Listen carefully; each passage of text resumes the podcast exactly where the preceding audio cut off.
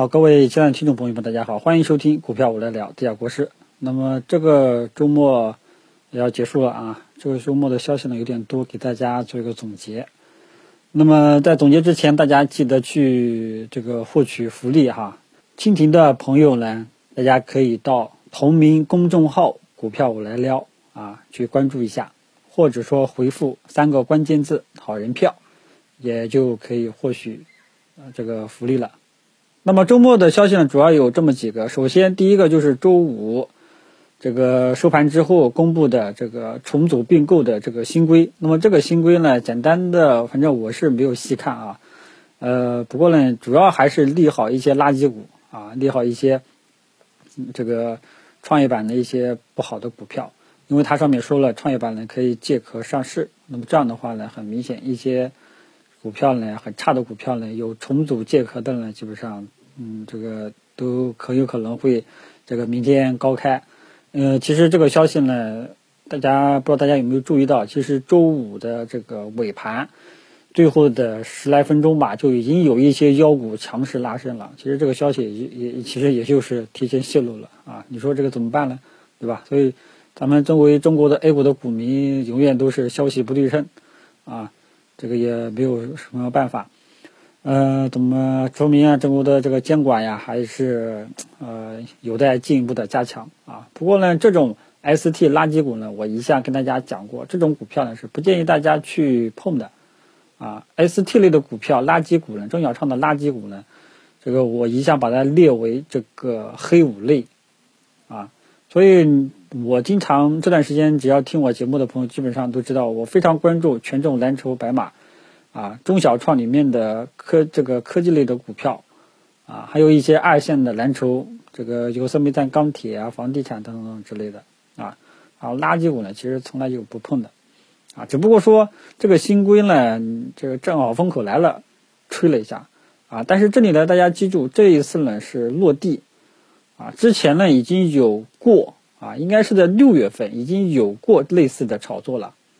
啊，所以大家呢不要对这一次炒作有过高的期待啊。依然对于这种消息呢，我只能讲，呃，属于激进的投资者呢，你去直接去打板去追涨停，啊，那稳健的投资者呢，就基本上你就看戏就 OK 了。那么还有一个消息呢，就是房地产，因为大家应该都注意到了，应该是。海南吧，还有哪个地方？他说这个已经放开限购了，只要是大全日制大专生，啊，在在本地工作一年，缴满一年的这个社保就可以购房了，啊，之前呢也有一些传闻也放开了，啊，那么房地产大家都知道是之前的唯一的经济支柱，啊，当前的经济形势呢大家也都知道，那么这个放松也不知道是什么个意思。嗯，估计应该是极极个别的吧，极个别的，主要还是为了吸引新的劳动力啊，因为很年轻人嘛，对吧？也你要想吸引这个城市有发展，必须要有年轻的血液啊，那就肯定就是年轻人了，对吧？现在老年人社会也很严重，所以这个消息呢，我觉得并不会构成对房地产多么大的利好啊。但是呢，这一块呢，慢慢慢慢的开始有一些地方市集开始在放松了。也不知道上面什么意思，但是呢，之前这两天在应该是在欧洲开会的央行行长吧，又说中国继续实施稳健的货币政策，啊，这是嘴巴上说的，啊，但是身体是否诚实，这个就不知道了，啊，所以啊，至少目前来讲，上面这个口风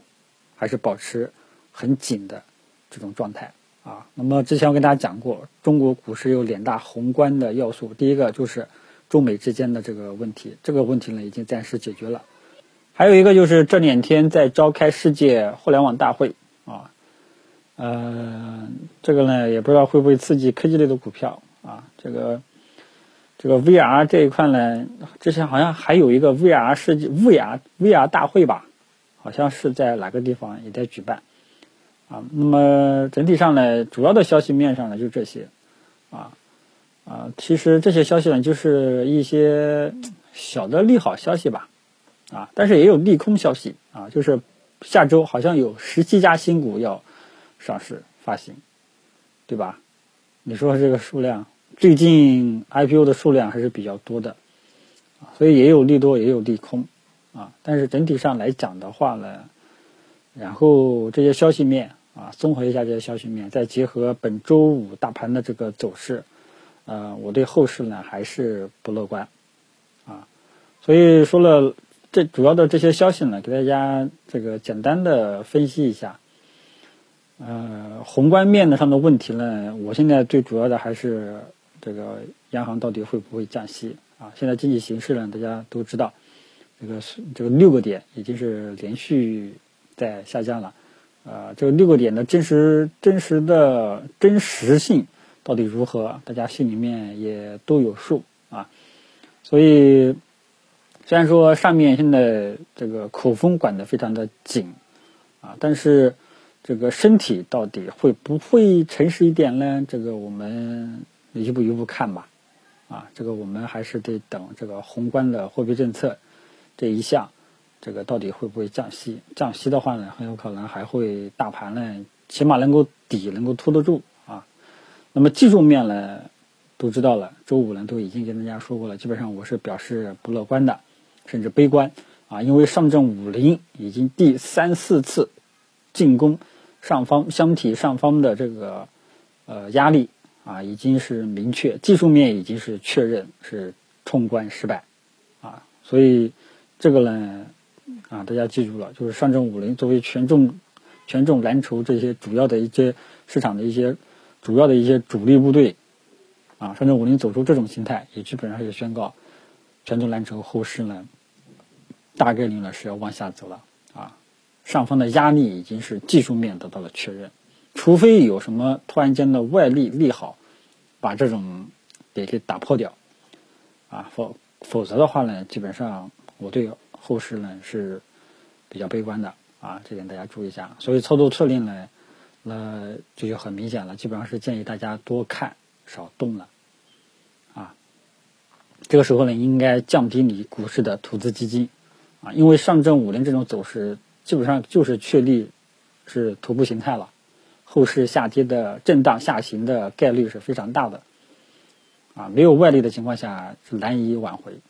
啊，所以大家就是怎么说呢？跟大家一起祈祷吧，看看有没有这个意外的好消息，就只能这样了啊。所以大家记住，当前你的股市投资资金应该降低，被套的股票千万不要补仓，有机会解套就走。啊，有经验的朋友可以利用自己的方式方法、小技巧，在里面择机做做一些短线，啊，这个或者说去做一些优质的权重蓝筹白马，这些股票可以防御，呃，可以起到防御性的作用，穿越牛熊啊，找一个低位去适当性的去低吸。啊，你可以去参考一下，这个因为这个这些股票呢，大家都都已经拿到了吧，对吧？大家可以去参考一下，耶，为什么？举假设举个例子，为什么这个是股票啊？前期跌了一段时间之后，耶，在这个位置止跌企稳，后面又拉了上来，你可以去参考一下嘛，对吧？并不是说这个大家拿到这个优这些呃蓝筹白马，就是现在以现价就买入，并不是这样的啊，而是要。等到一个好的一个理想的位置，慢慢的、逐渐的分批清仓低吸，这个是中长线的主要思路，